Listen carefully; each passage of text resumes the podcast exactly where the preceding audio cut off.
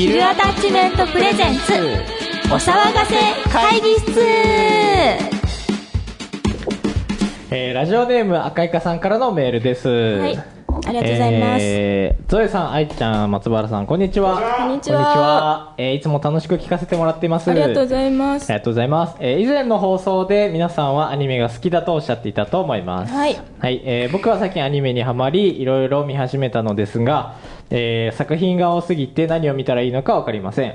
えーそこでぜひ皆さんのおすすめアニメを教えてほしいです。えーちなみに今のところの個人的1位は、魔法少女まどかマギカです。とのことで、ともきくんは何かはい、好きな,、アニメありますか？よろしくお願いします。僕はですね、えっ、と、4月は君の嘘。はいはいはい。ははいい。こもうれがですね、オープニング、グースハウスが歌ってるんですけど、はいはい。うんこれを見て僕、グースハウスにドハマりしまして、で、もう YouTube めちゃくちゃ見まくって、はいはい一時は、そうですね、1日3、4時間はいはいはいずっとしてみたりとか、ライブも行きまくったりとおか、ーいいね。はい、っていうぐらいですね、うんグッズも部屋にはめちゃくちゃありまして、うん4月は君の嘘はめちゃくちゃうおすすん。めしたいアニメの一つです。いやー、泣けますね。はい。うん。しかもあの、ピアノがね、クラシックだから、そうなんです。うん、クラシック好きな人はすごい入りやすいかもしれないよね。うん。愛ちゃんってクラシック弾いてたっけ？私もともとクラシックあでしたあ、4月の君の嘘は見たことある？いやないない 見た方がいいと思う。うん見ますじゃあ見てみますあれはね、すごいよ。泣けちゃう、本当に。本当にあそうなんだそうそうあバイオリン担いでる子だよねあ、そうそうそうそうそうそう。ううんん。本当にね、あれほどその音っていうものをうまくイラストに落とし込んだには多分ない。へうえん。クラシック好きだ好きだから見てみよう映画で実写化してました。あ、そうだ。あ、はいそうなんだはい。へめちゃくちゃおえすすめです。ちょっと、うん実写、は実写そう、そう。俺実写見たんだけど、あの原作の愛が強すぎて、あ、あうんなかなかね。ー、かもしれないですね。まあちょっと、そうアニメの人なんで。まあ。まあ そう。なんかアニメが好きだからね。まあでも、あの、4月の君の嘘はもう何週も見て、何週も、もう何回も泣いてるから、でもそれを見て、ちょっとピアノやりたいなって思った。ああいいですよ全然。全然いいですよ。やってください、ちなみに？あ、俺はね、最近おすすめは本当にバンドリだね。あああいつもですよね。いつも、いつも、本当に今、あの、ね、熱中してる。うん。バンドリと、3期でしたっけ？そう、もうえー3期も終わったから。そうなんだ。あ三期も終わったんだうんそうそうそう。で、1期も2期も3期も、その12話ぐらいしかないから、なんかパパパーって見れる。へえ、うん。あれはやったことあるなあのゲームアあ、プリ。ゲームね。あー。そう、あれも。楽しかった。なんか2期は、その、アプリで出てくるバンドたちが結構中心になって出てくるから、うんそうだね。すごい面白いよ。あとは、ヒロアカかな。ヒロアカ。ああヒロアカ、うん。ヒロアカ あいつ見てない。うん見てない見てない。いやワンパンマンとちょっと重なっちゃってあー。うん似てる。あ全然違う。ちょっと似てるけど。強すぎる。その辺はでも共通してるかもしれない。あーそっか。あ確かにそうかもしれない、うん。ちょっと見てみよう。面白いよ。面白い。ま、漫画貸すわ。貸してください。ぜひお願いします、はい。私は黒子のバスケが大好き。前も言ってたね。はい。もうめちゃめちゃじゃあ、ばっかだね。本当に大好きなんですよ。うん。もう全部見ました。うん。ラストゲームも見たし。はいはいはいはいもう鏡大河君がめちゃめちゃ大好きすぎてうん。推しです。欲し。い。彼氏にしたいです。彼 彼氏にしたいランキング1位。したいランキング鏡君1位 絶対1位。一途だし。一途 あーなるほそうどね。めちゃめちゃ好き。そんなことで。はいもういいですか、まあ、ぜひね、あの、おすすめしたやつを見ていただいて。はい。はい。ということで、始まります。イエーイ！ヒルアタッチメントプレゼンツお騒がせ会議室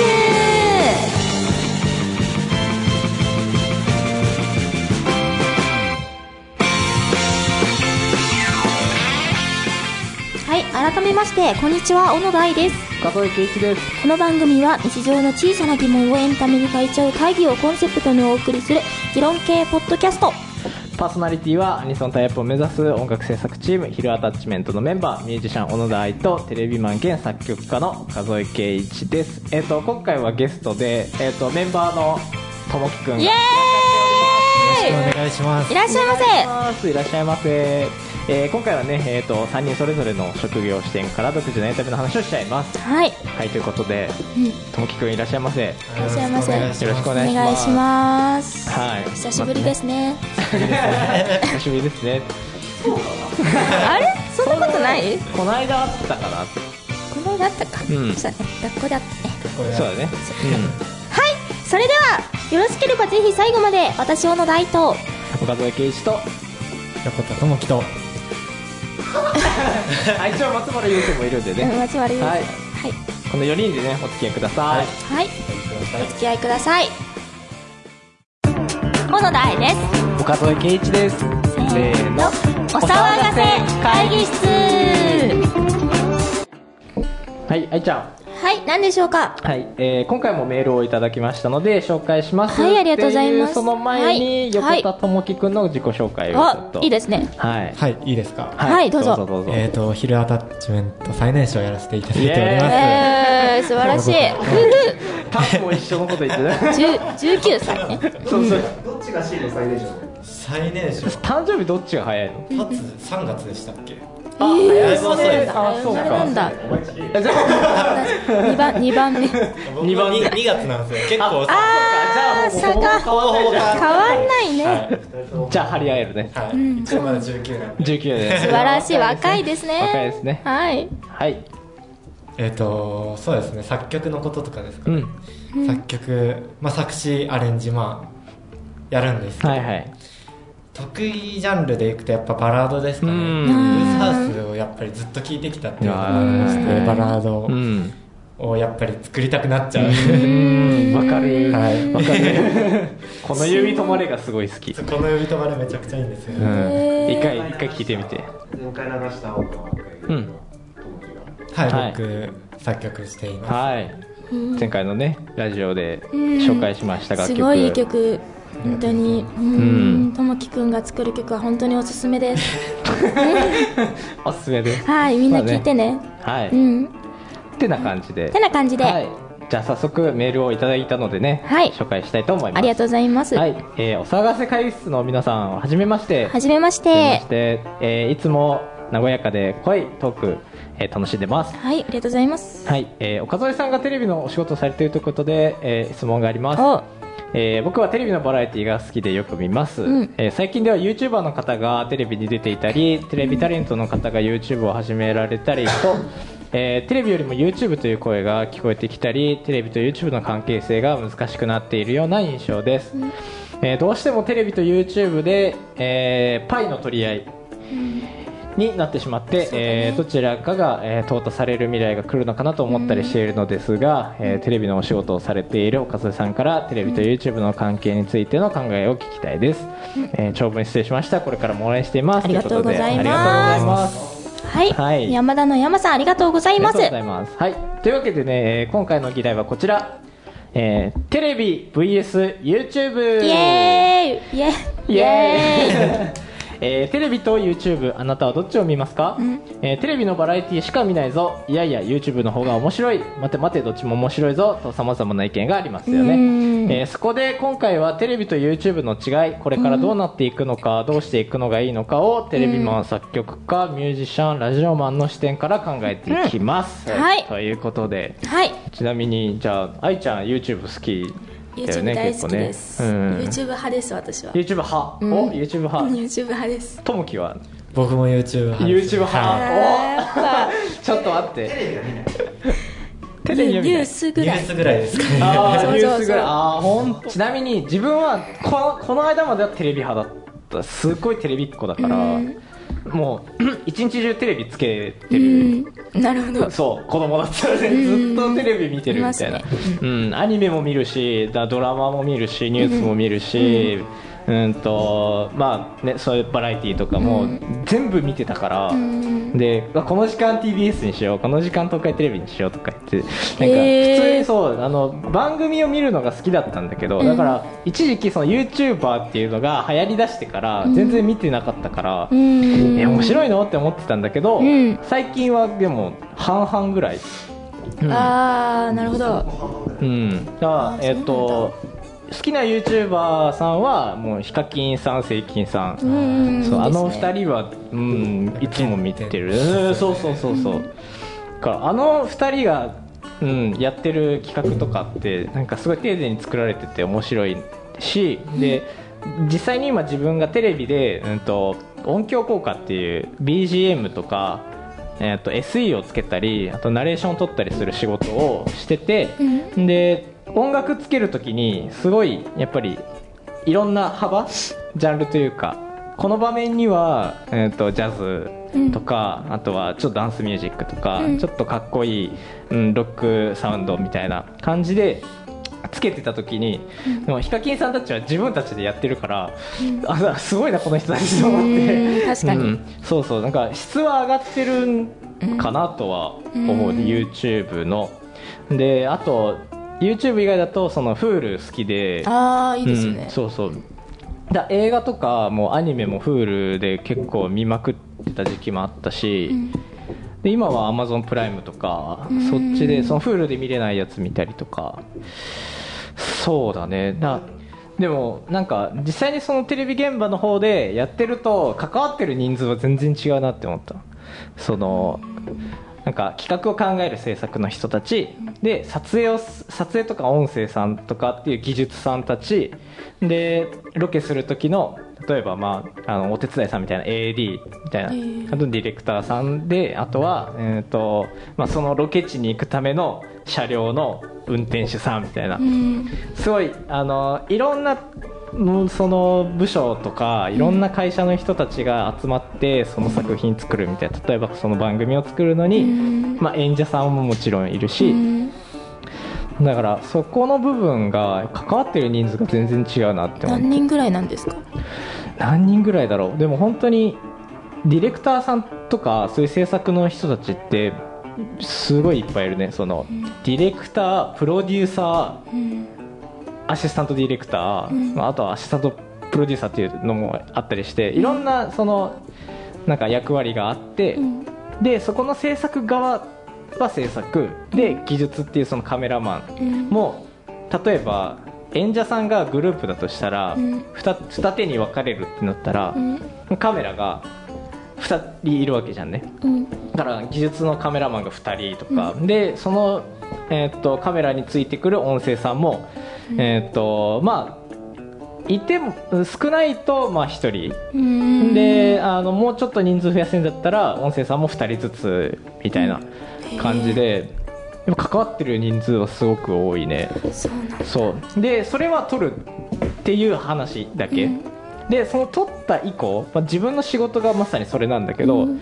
その編集して番組を編集してテロップつけて、でテロップついたものに対して音楽をつける、えー SE つけるでナレーションを取ってでそれバランスを立ててみたいな。そこでもやっぱりまたそのテロップをつける人編集する人、あー大変。そうな音楽つける人みたいな感じで。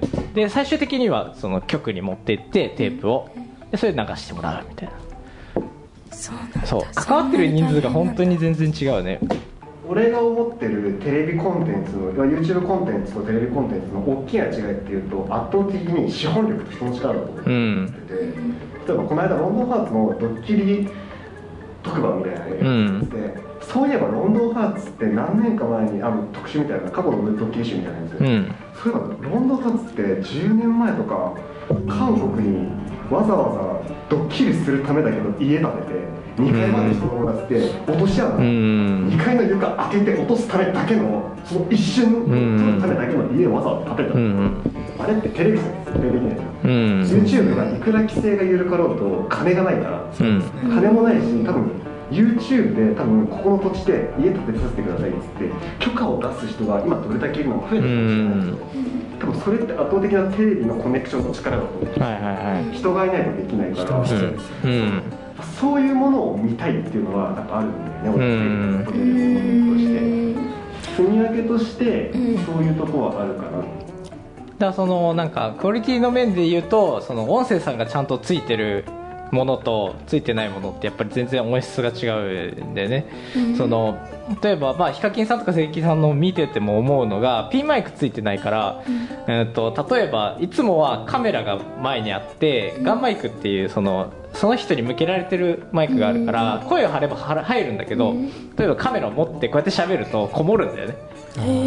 音がちゃんと直接入らないから、でも、うん、と例えばテレビで音声さんがついててピンマイクついてると,、うんとまあ、ミキサーの方に音が入る、でそのミキサーを介してカメラに音が入るんだけど、ピンマイクだからどこにいてもこうあの向いてるマイクの位置が人のその口の方にあるから、全然その音あのカメラオフっていうんだけどその画面外からあの声がしても全然違和感ないというかそのちゃんとクリアに声が聞こえるみたいな。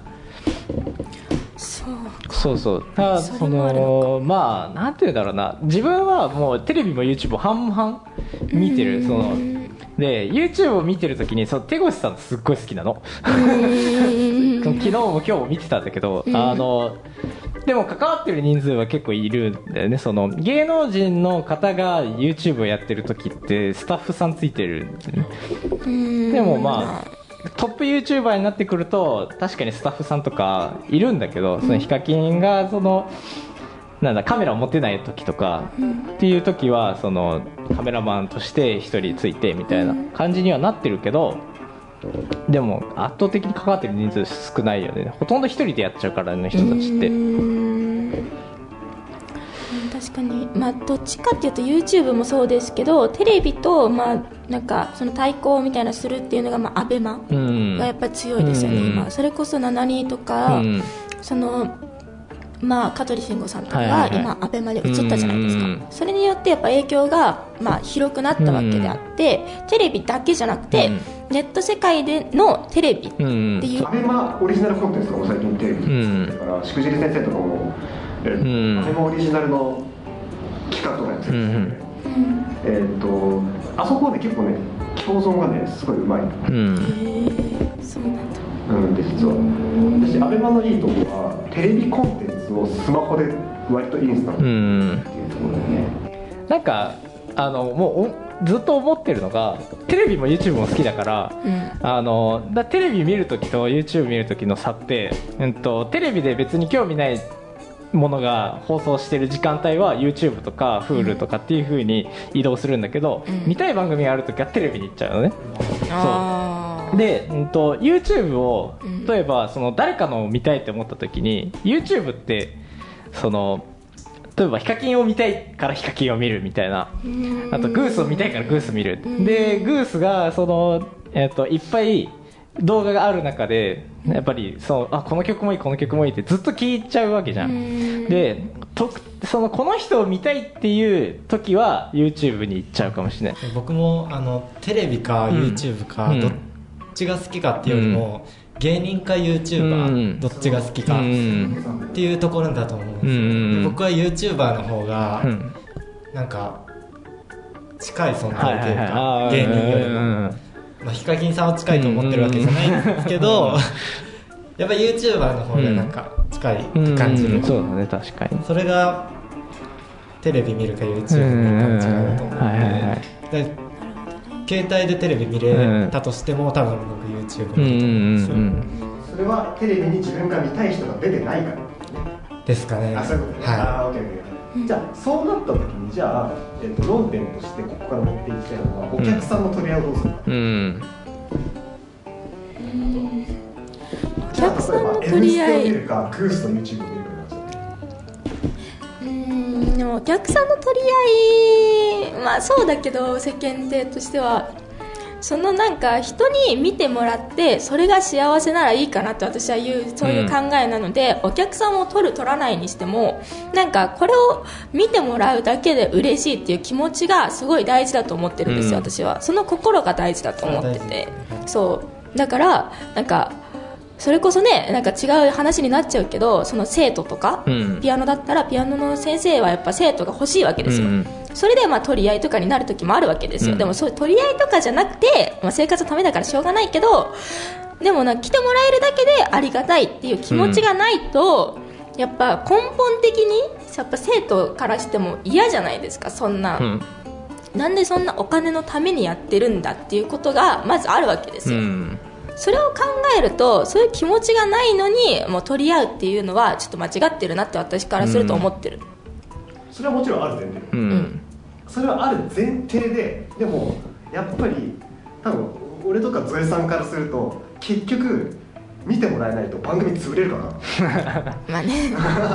まあ現実的なこと言うとね。そう。なんだよ、うん。結局ラジオにしてもじゃあなんで、ん。えっと、聴取率とか視聴率ってものがあるかっていうとみ誰も聞いてない番組を続けたところで意味がない。うん。うんってなってくるとじゃあいろんな人が今 YouTube を見てるそれこそ手軽だから見てる自分が見たいものがあるから見てるってなった時にうまいこと YouTube を見てもらってテレビないしはラジオを聞いてもらう見てもらうっていう方に持っていかないと死ぬんだよね。うん。本当に。多分これがテレビに出る側の人と YouTube 側の人の意見の違いだと思うんですけどやっぱり YouTuber って報酬なくてもやりたいことやればいいやっていう方がいっぱいいるじゃないですか、うんでもテレビに出る人って報酬なしではやっていけないじゃないですか、YouTuber って正式に職業になったんですよ、なったような気がする確か。と思う。一個問題だと思うのは、うん。YouTuber の場合は上がどかない。ああそうだね。そうなんだ。だ。って新しい人出てこれなくない？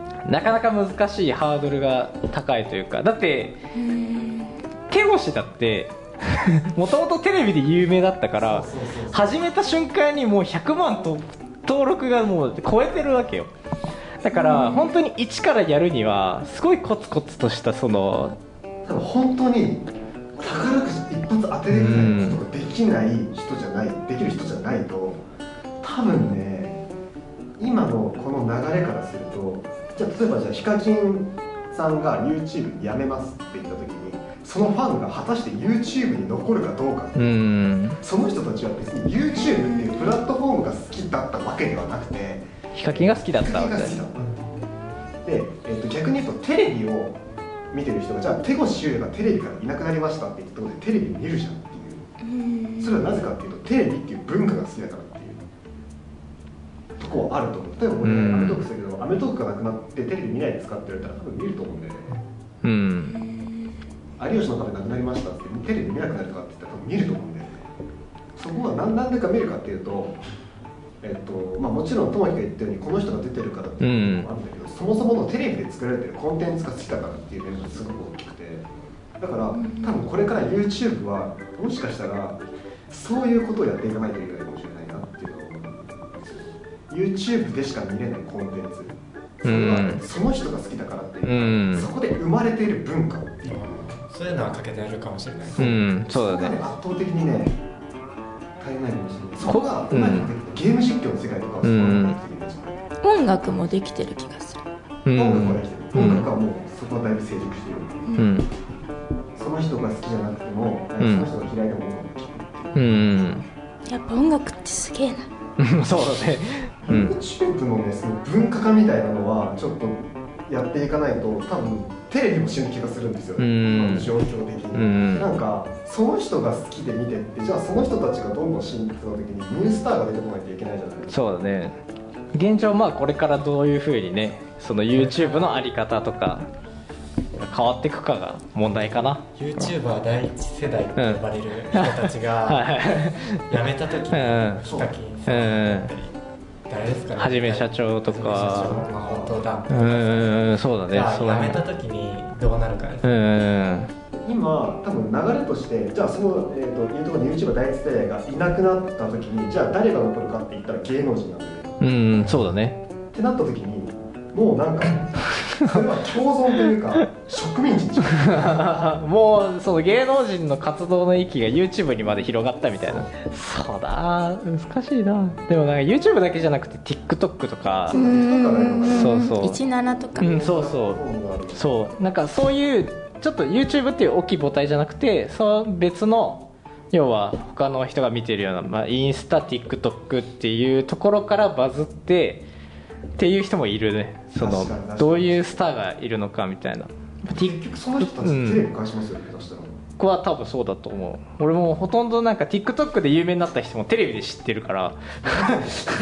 YouTuber でもテレビで知ってうる、ん。って考えるとテレビなくならないですね。なくならないと思う。やっぱりその見てる母体がやっぱりその視聴率がどうであれやっぱ見る人が見るから。そうですね。あこれは面白いですねテレビは確かにこれはなくならない。なくならないですねん。もしかしたらってなると僕は YouTuber はなくなるかもしれないなって思います、うん。下手したら。難しいところだね多分新しい何かが生まれてうる、んテレビに対して何かぶら下がってるコンテンツといううか、ん。もしくは逆、はいはい。何かがあってテレビがある。うん。テレビを中心としたこの経済圏はもしかしたら変わり続けるかもしれうない、ん。それもちょっとあるかもしれない。それは結構個人的には腑に落ちた。うんまあ、YouTube の YouTube だけで行ら行われてるエンタメっていうのは消えるかもしれないけど、まあ、その人たちが出してるそのアーティストだったらミュージックビデオとかっていうのはまあなくならない。そうそうそうそう。YouTube がなくなって YouTube に代わる、えっと、ニコニコ動画が消えて YouTube が出てきたよ。うにうんうん。うん確かに。もっと言うとえっとユーストリームがなくなってん。ニコ生に行って YouTube ライブに移行したうんツイキャスが死んでショールームに行ったよううに、ん。うん。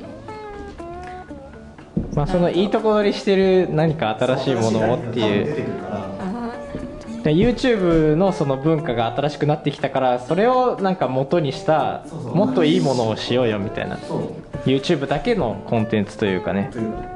結構その今 YouTuber っていう言葉が出てきたがゆえに、YouTube っていうのにだいぶ縛られてる、うんそうだねそこは大概うん。あそれはあるかもしうれない。ん。別に YouTuber が見たいわけじゃない。そう。そうそうそう。そうだよね。動画を配信してる人が見たいのそう。うんうんうん。別に YouTuber が見たいのじゃないんだよ。ねうん。いや分かんないじゃんそんなこと。多分本質的にはそうだよね。本質的にはそこですよ。ねうん。まあ YouTuber がそのなんか、まあ、プレイヤーみたいな感じのそのそういうカテゴリーにしちゃえばそうそうそう。そうだから動画配信者っていうふうにした方が。そうそれが正しいと思うそうだね。一番はねそこだよね。はい。今日の決議は新しいものを発見していこそれでは一旦この辺でありがとうございました、はい。えー引き続きメールお待ちしております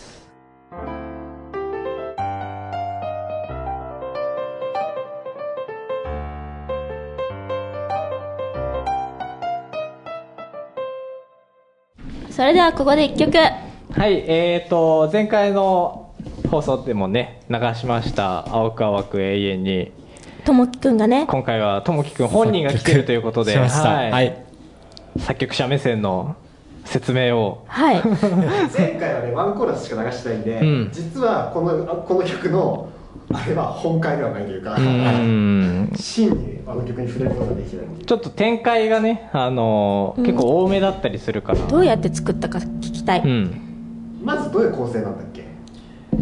えーと ABC うん。で2番。ABC やって DE うん。までありますかね。うん。違う違う違う違う違う。あの曲はイントロから始まって AA ダッシュ BCD 落ち CEC 二回しな音だから。なんかめちゃくちゃ難しい構成にした。んですよ本人が分かってないけどどういうことか。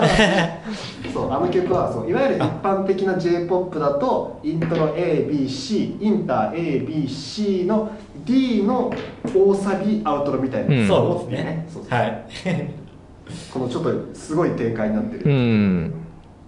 まあちょっとそのメロディーのブロックが A とかなんかなんだろう種種類が普通よりは多いかなっていう。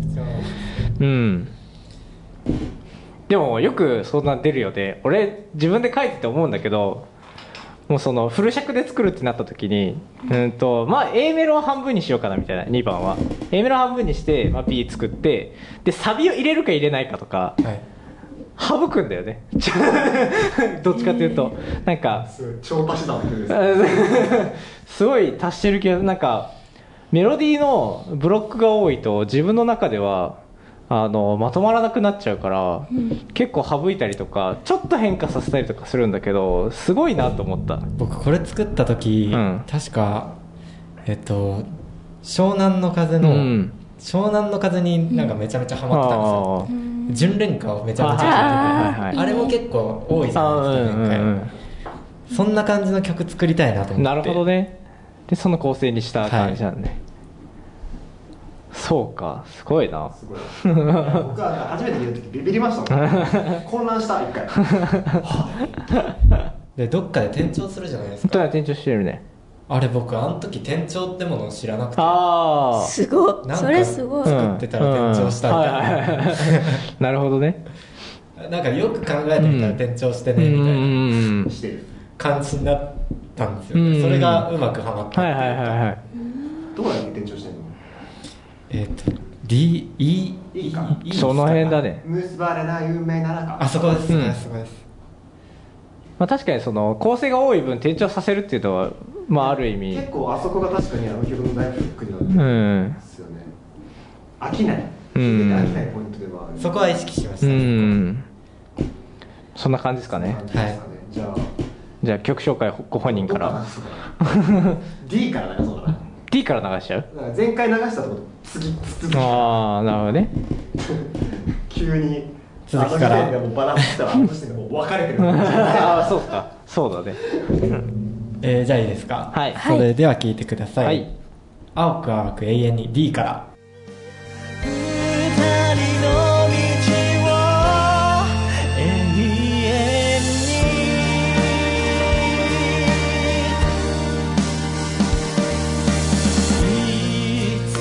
誰でも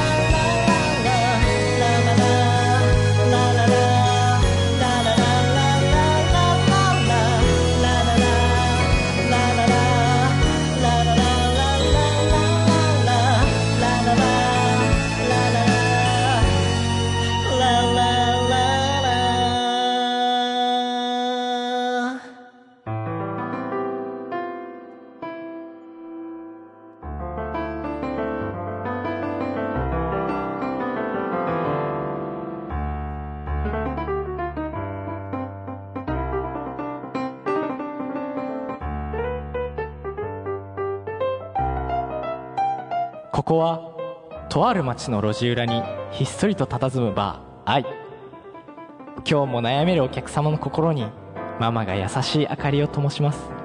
さて今日も早速お客様がいらっしゃったようです。いらっしゃいませ。いやーママ。今日も綺麗だね。やだもうそんなこと言ってると好きになっちゃうぞ。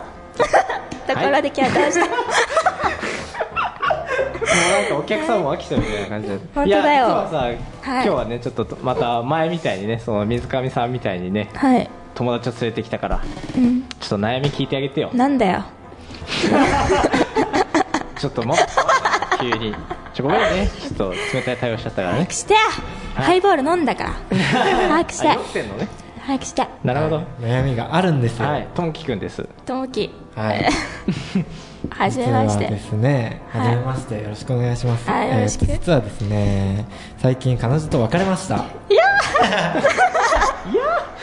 なんだどうしたの？う んどうしたの？なんで別れちゃったの？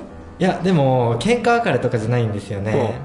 円満別れっていうんですか？円満初めて聞いた。初めて聞いたよママ。ねあの、まあ、お互い普通に特に何があったわけでもなく、はいはい。冷めちゃって。はいはい。えー、早くない ?1 ヶ月半だよね。一ヶ月半。1ヶ月半で冷めるって早いよママ、うん。早早い。俺がママみたいな。や つ早い、まあ、そ会ってなかったなんだ。あ遠距離だったんですか？いや、会うっていうのはそっちの会うじゃなくて、あなるほどね。性格とか価値観がってこと？マッチしなかな。なるほどね。えーうんそうなの？ママが あれでねもそもそも何がきっかけで出会ったの？あ知りたい。えっと、きっかけ、友達の紹介です。ああ、なるほど。そういう感じか。ご飯に。あーはーはあいちょっといいかもみたいな。はい、そうです。あ最初向こうから。あえ。えですって。えー、グイグイ女ですね。ママが。で、最初に冷められたのも向こう。あ僕あー。辛いパターンだってそれ。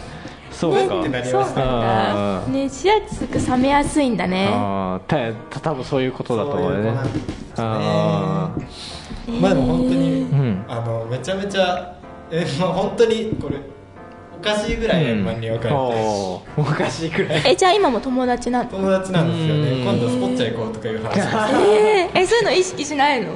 なんか。もう本当になんか付き合う前みたいな感じに戻って。えー、そう戻れる人人子なんだ。あそうなんだ。はい。戻れる子なんだ。だからまあそれは良かったなと思って。ます、うーん。なるほどね。まあ確かに関係性がね崩れたらはいはい。ねちょっとさすがに気まずいしね。まあ紹介してくれた友達にも悪いし。あそうだね確かに。これママ解決策ないよ。もう解決してるよ。しちゃってる。ね。自分の中で知ってるから。うん。大丈夫もう大丈夫。大丈夫。えじゃあどうしようかな。次の恋に行くにはあっていうーなるほどね。アドバイスもらおうか。それママにしちゃっていいのかな？ママ。やめときましょう触れ触れないでおこう。ママ60年ぐらい生きてるけど。ママ結構年齢いってたんだね。めっちゃ若いじゃん。めっちゃすごいね。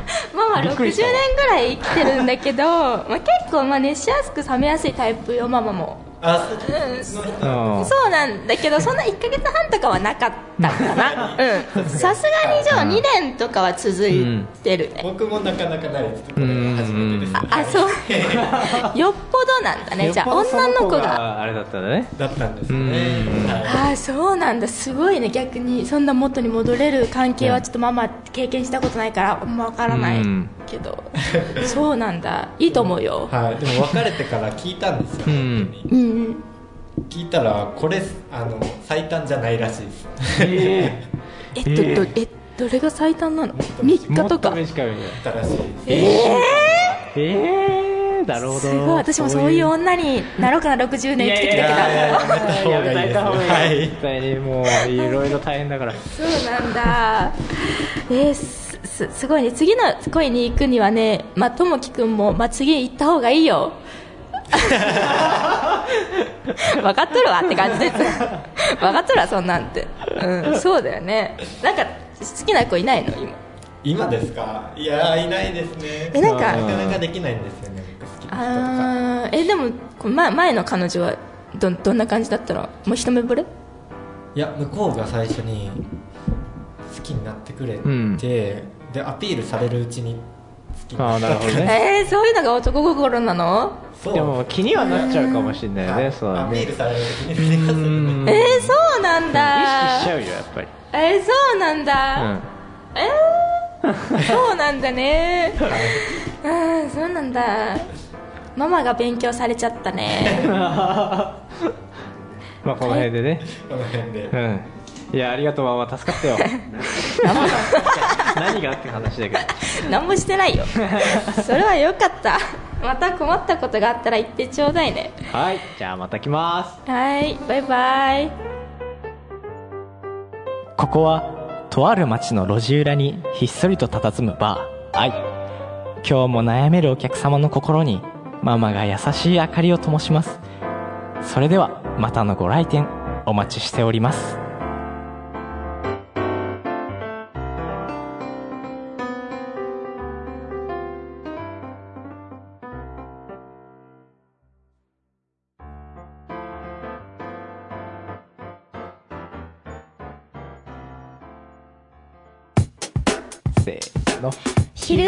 メントプレゼンツ。オリジナル間違えたお騒がせか。うん。いいよ。せーの。ヒルアタッチメントプレゼンツ。お騒がせ会議室。それではここで CM です。あ荒川区って荒川は流れてないんだって。そうなの？うん。荒川区ってさ23区で唯一スターバックスないんだって。そうなの？あとさ荒川区中高年アイドルって知ってる？知ってるよ。荒川区の地域活性化を応援するラジオ番組だろ？そうなの？なんて番組？あなたのおかげで毎週金曜日放送中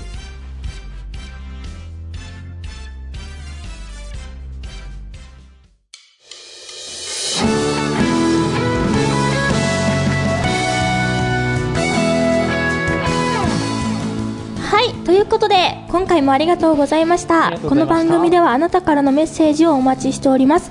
議題に取り上げてほしいことや最近の疑問やお悩みご相談愛ママに聞いてほしいこと、所長に解剖してほしいものなど、所長に解剖してほしいものなど何でも OK です。